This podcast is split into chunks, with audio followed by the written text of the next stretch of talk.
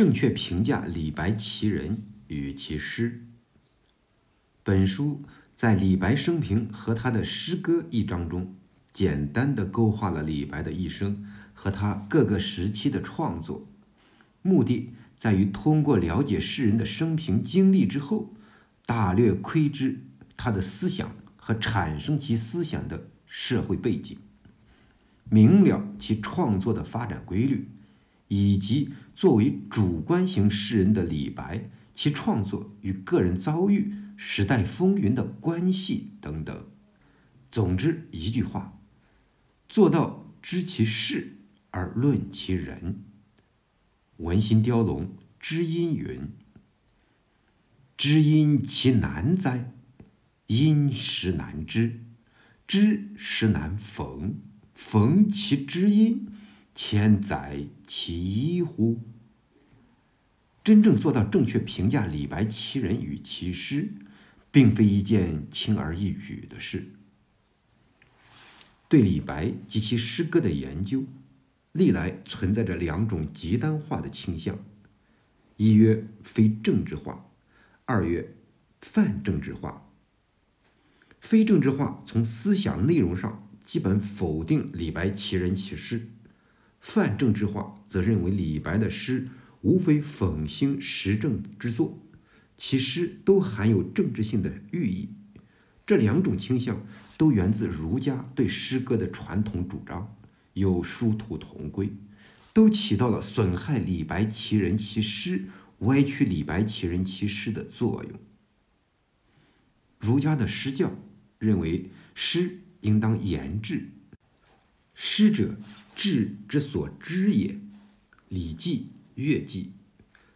意思是说，诗歌应当是诗人之志的体现，志的含义侧重在符合封建伦理道德的思想、志向、抱负等，即传统的所谓事父、事君，温柔敦厚，思无邪，发乎情，止乎礼等等。持非正式化观点者认为，李白的诗无干政教。伤于人伦，从而否定李白其人其诗。儒家又认为诗应当借比兴以言志，托物以寓意。美人香草，花木虫鱼，无非都是诗人寄托理想、讽兴时政之物。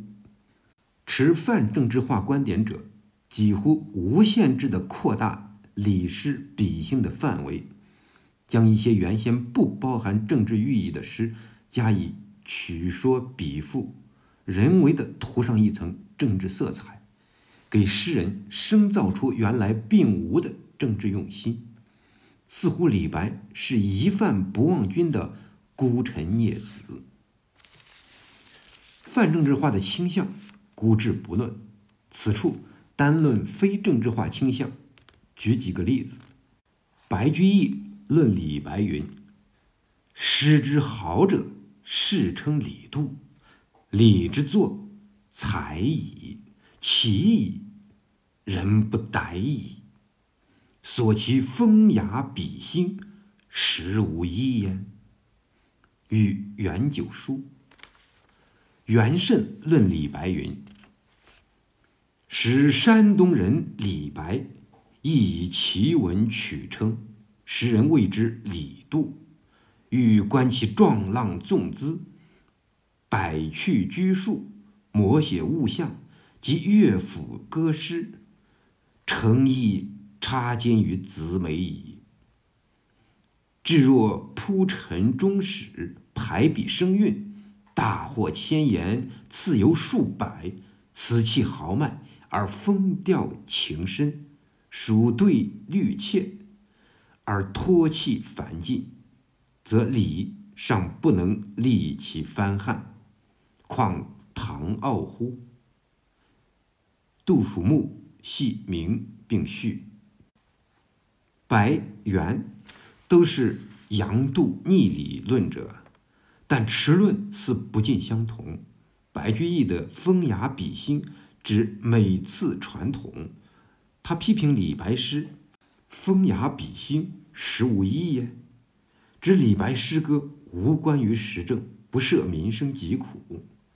元慎貌似仅从艺术上否定李白，但如果揣摩其对杜甫诗歌铺陈忠实、风调深情的盛赞，事实上也是对李诗无关国事的责难。王安石云：“李白实践巫下，诗词十句九句言妇人与酒。”冷斋夜话。罗大经云：“李白作为歌诗，不过豪侠气，狂醉于花月之间耳。社稷苍生，曾不计其心旅。”鹤林玉露。晋人汪敬之亦云：“李白可说没有一首关于时事的诗。”李杜研究对李白批评的十分具体。都严重的不符合事实。对李白某首诗歌的评论也是如此。例如，写于安史乱中的《扶风豪士歌》，诗中有云：“雕盘起时会众客，吴歌赵舞香风吹。抚长剑，一扬眉，清水白石。”何离离，脱吴帽，向君笑；饮君酒，为君饮。胡振亨评云：“洛阳光景作快活语，在杜甫不会，在李白不可。”李师通。郭沫若评说：“扶风豪士，不知道是什么人。”看来也不外是一个逃亡分子，并不能算作什么豪。但李白不仅誉之为豪士，而且还跟着一道胡闹，大开酒宴，吴歌楚舞，脱帽在手，抛向空中，却自比张良，实在是太不成话。关于李白，李白在政治活动中的第二次大失败。孔子为人。有于是日哭则不歌的习性，《论语·述而》研究者认为，在洛阳残破、百姓流血的日子里，李白也应该勿作愁城，甚至掩泣泪血才是。千余年来的杨度逆理论，即来源于对李白其人其诗严重的误解和歪曲。甚至将李白诗歌的艺术风格归纳为飘逸，其中未尝不包含着贬义。李白在后人心目中实在飘逸的太久了。其实，正如陶潜并不那么静穆，李白也不那么飘逸。认为李白浑身飘逸，只知狂醉于花月之间，甚至社稷苍生曾不计其心旅。实在是读礼籍未熟，严重的误解古人而妄立此论。李白其人其诗，诚如多数评论家所说，十分复杂，充满矛盾，也集儒释道纵横等各家思想于一身，又好击剑任侠，又想弃文就武，又宣扬人生若梦，主张及时行乐。甘酒好色，他多次以孔子自喻，却也多次嘲笑孔子，更看不起白发死张句、曹鲁儒的小儒。他热衷于学道求仙，而且受过道路，炼过丹，但他对神仙之事又表示怀疑，而且多次批判唐玄宗迷信神仙。他遍干诸侯。力抵倾向，满世界寻求政治出路，却又反复说要隐居、要出世、要去寻找桃花源。李白其人的思想真像一个大杂烩，反映他思想的诗歌也如一团乱麻。但是，李白其人其诗，复杂性中有他的单纯性，矛盾性中有他的统一性。在他形形色色的思想中，有一根巨大的红线贯穿始终，这就是封建盛世激发起来的雄心壮志。要实现伟大的抱负，建立不朽的功勋，一念之真，终身不渝。欲罢不能，至死方休。在这一点上，他与屈原、杜甫一样，同所有伟大的历史人物一样。他们的一生，其追求政治，如同一场热恋，一场苦恋。只有理解李白这种性格，才能理解他的诗。李白一生漫游四方，或以为他悠哉游哉，超然飘然，似乎是一个无所事事的安乐公子、富贵闲人。其实并非如此。李白的漫游四方。是为了寻找一位剑主，一位能够识拔他这匹千里马的伯乐，寻找一位剑主，方有出头之日。这在当时是一种风气，其作用等同于每年举行科举考试的重要辅助。孟浩然诗云：“相取不知己，朝端伐亲故。谁能为杨雄？”一剑甘全负，田园作，既可见一斑。为了寻找政治出路，李白常年在外奔走不息。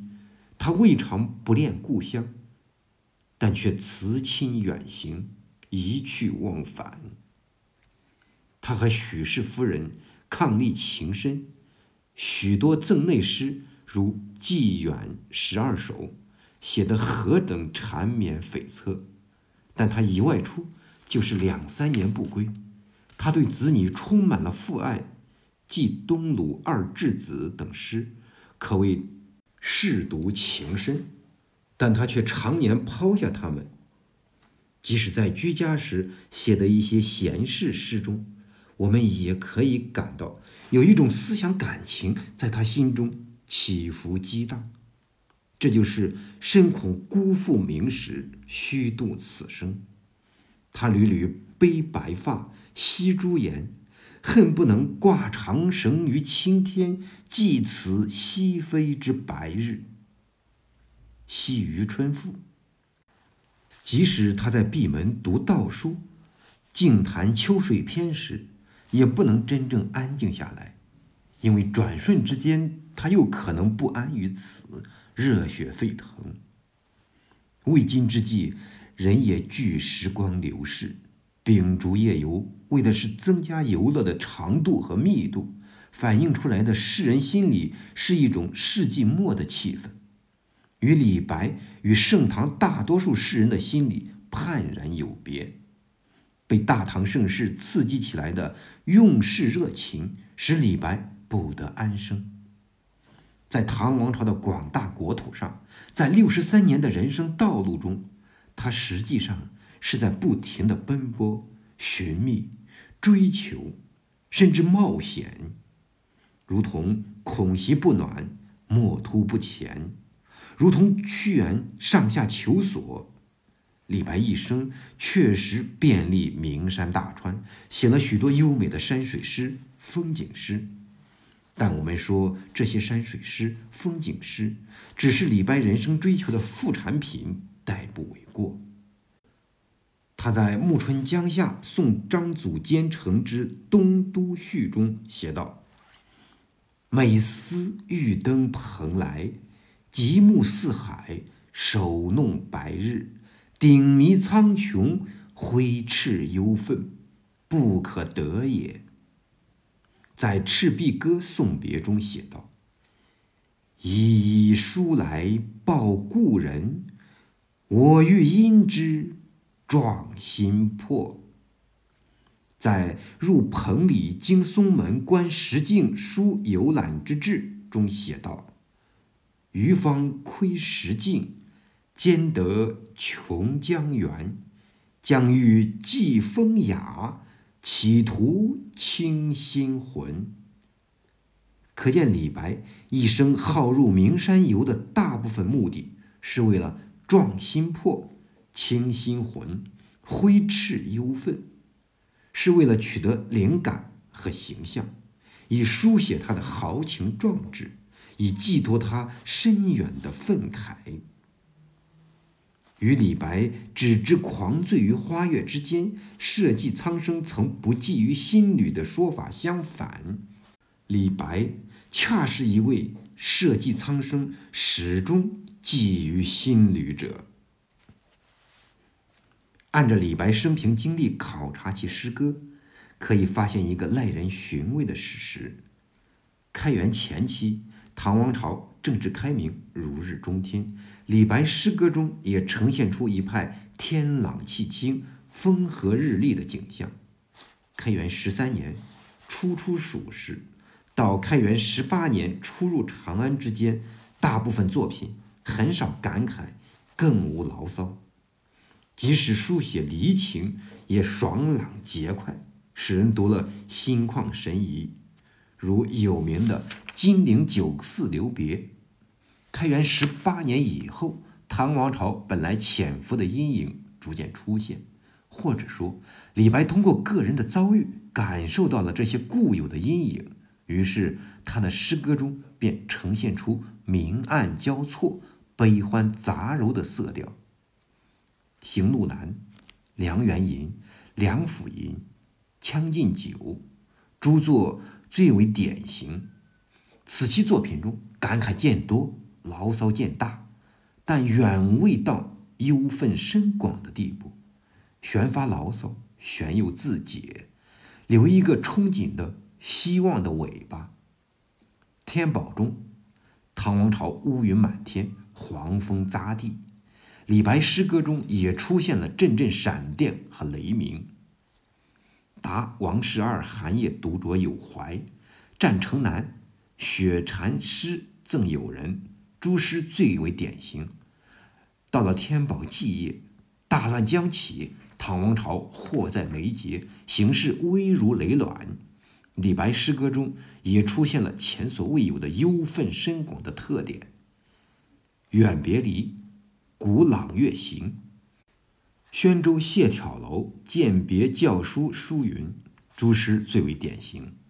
可以说，李白的诗歌与唐王朝的时政和国运相忧亦忧，相喜似喜，真是如月在水，如影随形。正因为李白时刻关注着政治的清浊和国运的盛衰。所以，他具有高度的政治敏感。开元中期，他首先对朝廷的广开财路发生怀疑。大道如青天，我独不得出。行路难其二。欲渡黄河冰塞川，将登太行雪满山。行路难其一。蜀道难中。三复其词的蜀道之难，难于上青天，也是对找不到出路愤怒的抒发。此后，李白对唐朝廷杜绝财路、亲佞远贤的弊政，发出一次比一次尖锐的抨击和批判。珠玉买歌笑，糟糠养贤才。古风其十五。华流全局不能食，简驴得志明春风。答王十二寒夜独酌有怀。摩母衣锦，西施复心。名稿歌，宋，岑征君。伯乐减服中道仪，少尽其力老弃之。天马歌。绝命诗《林路歌》更是对一生坎坷困顿的控诉。再说时政国事，李白在开元后即警觉到玄宗渐重边功、屡试征伐的后患无穷。当边庭捷报频传之日，李白不以为喜，反以为忧。君王至六合，海塞无骄兵。壮士伏草间，沉幽乱纵横。夜中赠王大劝入高凤石门山幽居。羌戎士未息，君子悲荼泥。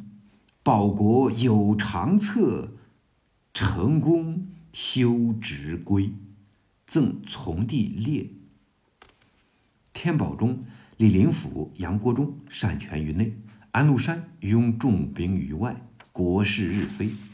李白的诗歌或借咏史，如《苏台兰谷》《岳中兰谷》等，其直接时事，如《达王十二寒夜独酌有怀》等，透露出他对国事的阴忧。北上幽州之后。李白心中更充满了社稷倾危在即、亡国之祸迫在眉睫之感，忧时伤世之作更多。君王弃北海，扫地借长津，赠江夏太守梁载，就是他对安禄山必反的斩决判断，甚至发出了明年祖龙死，古风其三十一。政客西入关，这样的预言，果然两年不到，安史之乱就爆发了。对盛唐时局即将发生重大转折所产生的不安感、不祥感，以及由此产生的焦灼和痛心，盛唐诗人的作品均有反映，但仍以李杜二人的作品表现得最频繁、最深沉，也最强烈。论者或以为李白其人出世思想很浓厚，其诗歌也交织着入世和出世的矛盾。这种说法似是而非，并不是说李白其人并无出世的思想，也不是说李白诗歌中的出世入世思想的矛盾微不足道。需要指出的是，入世和出世的矛盾在李白思想中不是一半对一半。也不是任何比例可以判分，更不是静止的对峙着，而是随着时局的变化和个人的遭遇不断的消长着、变化着。总的来说，开元时期诗歌中反映出来的出世思想较淡，天宝时期较浓，天宝末期、安史乱起前最浓。每一次从政活动之始。天宝初入朝代赵翰林，至德初入永王幕府，他总是意气风发，精神昂扬，出世思想几乎消失得无影无踪。甚至当他从事干业活动之时，开元中一入长安，流放夜郎预设之初，出世思想在其诗歌中就如同烟雾挥之而去。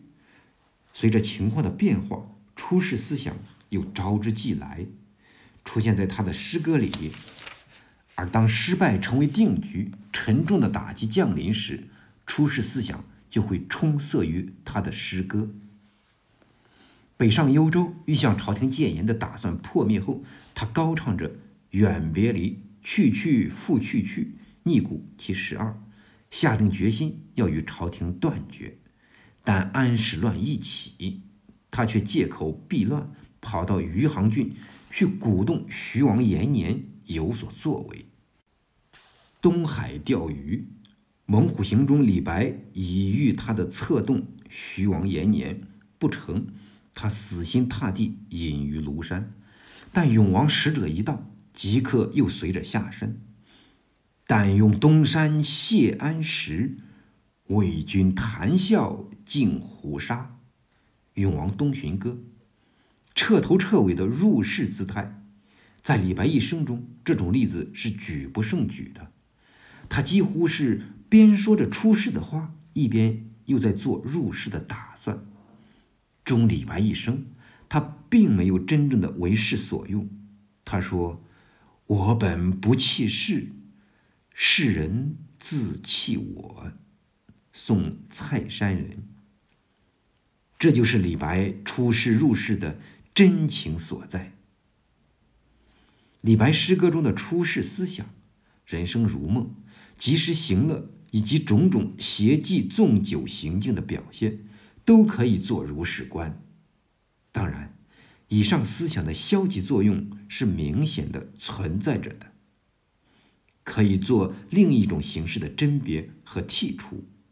但是，细心的读者应当领会到，在李白寻欢作乐、放浪形骸诗篇的背后，有一个痛苦的、悲愤莫名的心灵存在。尽管出世的话说过千百次，李白终于没有出世；尽管花前月下寻欢作乐，一醉累月，李白终于没有堕落。尽管他的政治热情往往是高自标志，怀着个人的虚荣，甚至饥不择食，李白终于没有同流合污。这就是说，李白其人其诗，无论多么复杂，自有他的主心骨。他是一个抱有伟大理想的诗人，富于用世热情的诗人，对国家和人民的命运极为关心的诗人。李白和杜甫同为唐代最伟大的诗人，其思想的主心骨是相同的，虽然他们的诗歌创作千差万别。正确的评价李白其人其诗，应该从这里开始。